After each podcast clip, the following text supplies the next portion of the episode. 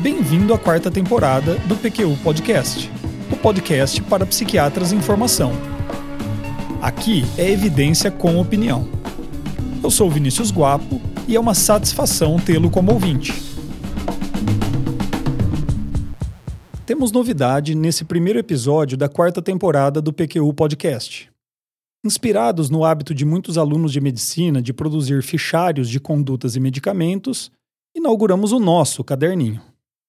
Nessa sessão, Fichário de Psicofármacos, faremos uma revisão sobre aspectos práticos de uma determinada medicação. Aqueles conhecimentos essenciais na hora de prescrever, mas que nem sempre temos na memória. Entendo que a busca de praticidade pode nos levar a generalizações que muitas vezes criticamos por aqui. Mas não é este, afinal, o tortuoso e difícil caminho do exercício da medicina?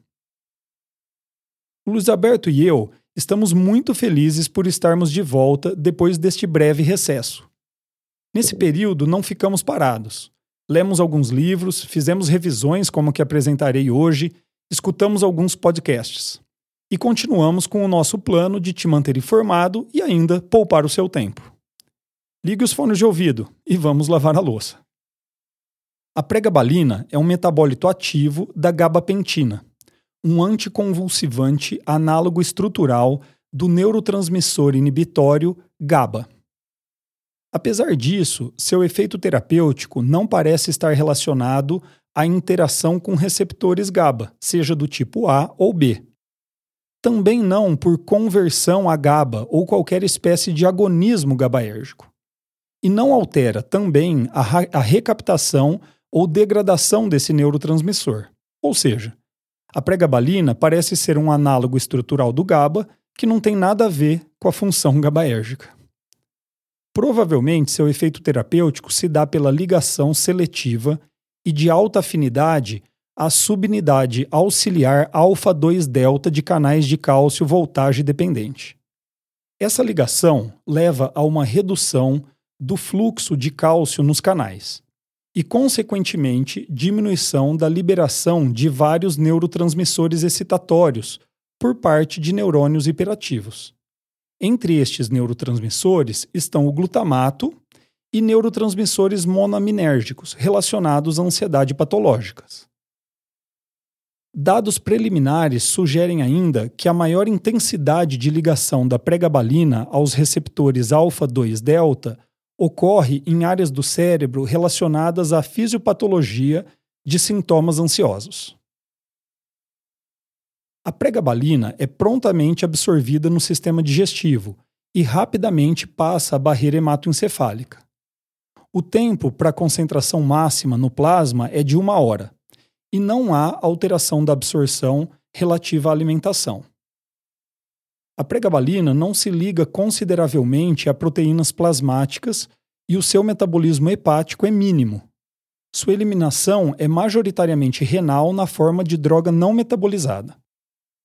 Estas características minimizam a possibilidade de interações medicamentosas, excluindo-se a evidente possibilidade de interação sinérgica com efeitos sedativos de benzodiazepínicos, hipnóticos, álcool e qualquer medicação com essas características.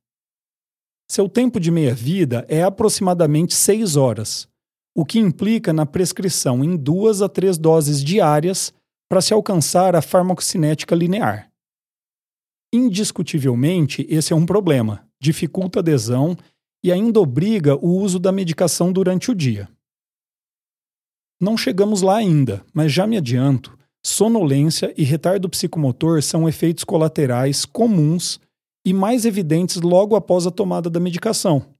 Por isso, eu adoraria que os pacientes pudessem utilizar a pregabalina exclusivamente no horário da noite, antes de dormir.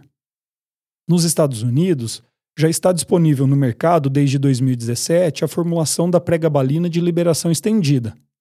No entanto, essa formulação carece de estudos comprovando eficácia no TAG espe especificamente, além de não estar disponível no Brasil. Aguardamos. Falando nisso, a pregabalina foi primeiramente lançada no mercado americano em 2004 e tem liberação pelo FDA para uso em epilepsia, dor neuropática, neuralgia pós-herpética e fibromialgia, mas não para o transtorno de ansiedade generalizada, diferente do Brasil e Europa, onde esse uso é autorizado pelas agências reguladoras. Estudos animais demonstraram que a pregabalina atravessa a barreira placentária e tem potencial para teratogenicidade. Não há estudos em humanos que garantam sua segurança na gravidez. Dados limitados sugerem que a quantidade de pregabalina que chega até o leite materno seja pequena. Em ambas condições, gravidez e aleitamento, o uso de pregabalina não é totalmente proibitivo, mas alternativas deveriam ser consideradas. A meu ver, atualmente, o uso de pregabalina nessas ocasiões só se justificaria em casos específicos de epilepsia, por exemplo, nunca em casos de transtorno de ansiedade generalizada. Vamos agora aos dados sobre a eficácia terapêutica da pregabalina. E vou apresentar dados sobre sua utilidade no tratamento do transtorno de ansiedade generalizada e algumas situações clínicas relacionadas a ele epilepsia, dor neuropática, fibromialgia, síndrome de pernas inquietas são indicações terapêuticas da pregabalina que não serão revisadas aqui. Boa parte do que eu descreverei está em um artigo de compilação de dados sobre a pregabalina publicado por Frampton em 2014. Alguns ensaios clínicos de curta duração randomizados duplo cego e controlados por placebo ou droga ativa abordaram a questão se a pregabalina é eficaz no tratamento agudo do transtorno de ansiedade generalizada. Em linhas gerais, estes estudos utilizaram doses terapêuticas entre 150 e 600 mg por dia, divididas em duas ou três tomadas diárias, e duraram entre 4 e 8 semanas. Seis estudos foram conduzidos com doses fixas e dois com doses flexíveis da pregabalina.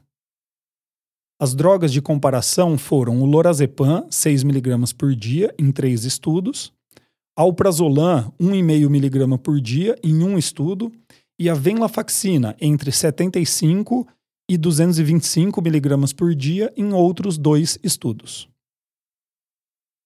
Os ensaios foram bastante uniformes quanto ao desfecho primário todos utilizaram a variação na escala de ansiedade de Hamilton. Sete estudos compararam o uso da pregabalina com placebo, seja isoladamente ou com outras drogas de comparação. Destes estudos, apenas um não demonstrou vantagem estatisticamente significativa do uso da pregabalina. Esse conjunto de resultados fundamentam e justificam o uso da pregabalina no tratamento do transtorno de ansiedade generalizada. Três revisões realizaram análise de dados agrupados sobre a eficácia da pregabalina frente ao placebo e, de maneira geral, apontam para a existência de uma curva dose-resposta entre 150 a 300 mg por dia. Tal curva atinge um platô ao redor de 300 ou 400 mg por dia, ficando bastante evidente que doses de 600 mg por dia não trazem benefícios extras. Quanto ao tempo para atingir a atividade ansiolítica, todas as doses testadas de pregabalina demonstraram melhora nos sintomas ansiosos, ainda na primeira semana de uso. Análise de dados agrupados mostrou que a resposta precoce com pregabalina tende a ser sustentada ao longo do tempo. E ainda que a resposta precoce, nas duas primeiras semanas de tratamento, prediz um bom resultado do tratamento a longo prazo. A pregabalina mostrou-se eficaz frente ao placebo no tratamento de transtorno de ansiedade generalizada, em algumas situações clínicas relevantes, por exemplo, pacientes idosos, pacientes com ansiedade severa, com sintomas depressivos associados à ansiedade, com sintomas somáticos severos e insônia. Uma revisão com meta-análise publicada em 2017 por Marcelo Generoso e colaboradores da Santa Casa de São Paulo expande o banco de dados e confirma os achados aqui descritos sobre a eficácia da pregabalina frente ao placebo no transtorno de ansiedade generalizada. Em linhas gerais, comparações entre pregabalina e benzodiazepínico não mostraram diferenças significativas. Há de se levar em consideração que nenhum dos estudos foi desenhado especificamente para comparações diretas, head-to-head. -head. E que as doses de pregabalina usadas nesses estudos foram altas, entre 300 e 600 miligramas por dia. Quando doses menores, por exemplo, de 150 miligramas por dia, foram comparadas com lorazepam 6 miligramas por dia, o benzodiazepínico demonstrou superioridade. A eficácia da pregabalina no transtorno de ansiedade generalizada foi ainda testada frente à venlafaxina, de liberação imediata em um ensaio e de, de liberação estendida em outro. E mostraram-se, de maneira geral, equivalentes. Vale apontar que estes são ensaios clínicos de curta duração e não desenhados especificamente para comparações diretas. A dose de pregabalina nesses estudos variou entre 300 e 600 mg por dia, e a de venlafaxina entre 75 e 225 mg por dia. Reforçando os resultados dos estudos com placebo, a pregabalina demonstrou superioridade contra a venlafaxina na primeira semana de uso da medicação. Além disto, ambas as medicações foram igualmente eficazes no combate a sintomas depressivos na população com diagnóstico de transtorno de ansiedade generalizada. Um ensaio clínico avaliou o uso de pregabalina como medicação adjuvante no tratamento de transtorno de ansiedade generalizada. 744 pacientes passaram por um ensaio clínico aberto de oito semanas, usando escitalopram, paroxetina ou venlafaxina. Aqueles com resposta terapêutica parcial foram então randomizados para um ensaio clínico duplo cego e controlado por, por placebo. Os resultados mostraram eficácia da pregabalina como tratamento adjuvante a um inibidor seletivo ou inibidor dual de monoamina. Esse resultado não pôde ser reproduzido em um estudo recém-publicado por Fontolax e colaboradores. Dois ensaios clínicos controlados, randomizados e duplo cego com duração de seis meses, além de um ensaio clínico aberto com duração de um ano, nos trazem dados sobre o uso da pregabalina por longos períodos de tempo em pacientes com transtorno de ansiedade generalizada. As perguntas pertinentes são: primeiro, pacientes respondedores ao tratamento podem ter sua medicação suspensa com segurança? Segundo, a manutenção do tratamento é eficiente em prevenir recaídas? E terceiro, é seguro usar o tratamento por períodos mais longos do que algumas semanas? Respondendo, pacientes que foram é, respondedores passaram por retirada da medicação e mantiveram-se bem, ao menos nas semanas subsequentes à suspensão da medicação. A pregabalina mostrou-se sim eficaz, comparado ao placebo, em prevenir recaídas durante o tratamento de manutenção de pacientes respondedores por um período de até seis meses. E, por fim, o estudo aberto de um ano demonstrou segurança no uso da pregabalina nesse período. Uma potencial indicação da pregabalina, não diretamente relacionadas ao transtorno de ansiedade generalizada, é como uma alternativa para a retirada de benzodiazepínicos em uso prolongado. Um ensaio clínico abordou essa questão. Seus resultados relevantes são, primeiro, uma alta ocorrência de desistência, o que diminuiu consideravelmente o poder do estudo. Segundo, falha em encontrar diferença significativa contra placebo naquilo que era o desfecho primário, a saber, o número de pacientes livres do uso de benzodiazepínicos após seis semanas da retirada. E terceiro, houve uma redução significativa dos sintomas de abstinência e sintomas ansiosos durante e após a retirada do benzodiazepínico com o uso da pregabalina. Estes eram desfechos secundários do ensaio clínico. Sonolência e tontura foram os efeitos colaterais de maior frequência nos ensaios clínicos com pregabalina, entre 23 e 39% para sonolência e entre 13 e 38% dos pacientes para tontura. Foram ainda estes os efeitos colaterais de intensidade grave mais frequente, 2,3% e 2,6%, respectivamente. E também os mais vezes associados com a descontinuação do tratamento. Comparativamente, a pregabalina apresentou menos descontinuação por efeitos colaterais do que benzodiazepínicos e venlafaxina. Acima de 150 mg por dia não foi detectada uma relação clara entre a dose de pregabalina e a ocorrência de sonolência e tontura. Ganho de peso foi identificado como um efeito colateral clinicamente relevante e dose dependente da pregabalina nesse caso. Na extensa revisão sobre a pregabalina conduzida por Frampton, o autor conclui que, abre aspas para ele, pregabalina em doses de 150 a 600 mg por dia foi geralmente bem tolerada, com efeitos colaterais leve a moderados em intensidade e passageiros em duração. Fecha aspas. Essa aí é uma opinião baseada nos dados sobre efeitos colaterais que eu acabei de apresentar, com a qual eu não posso concordar. Tanto a minha leitura desses dados como a minha prática mostra que tontura e sonolência são efeitos colaterais comuns de intensidade moderada a grave e que às vezes impossibilitam o uso da pregabalina.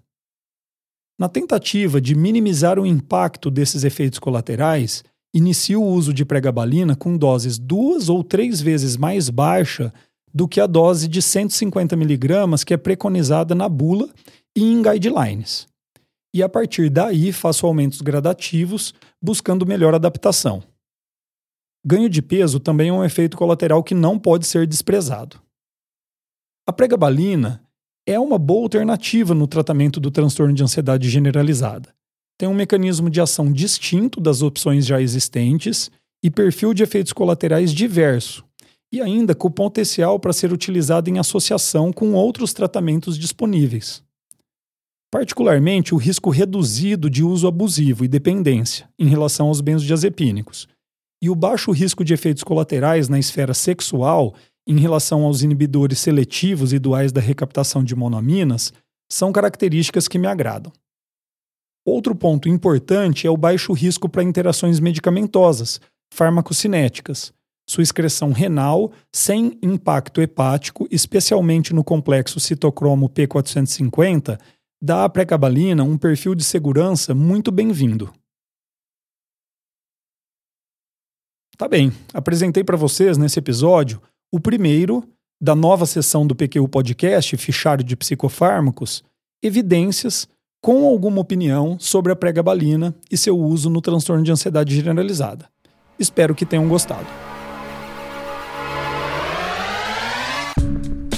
Acesse nossa página no Facebook.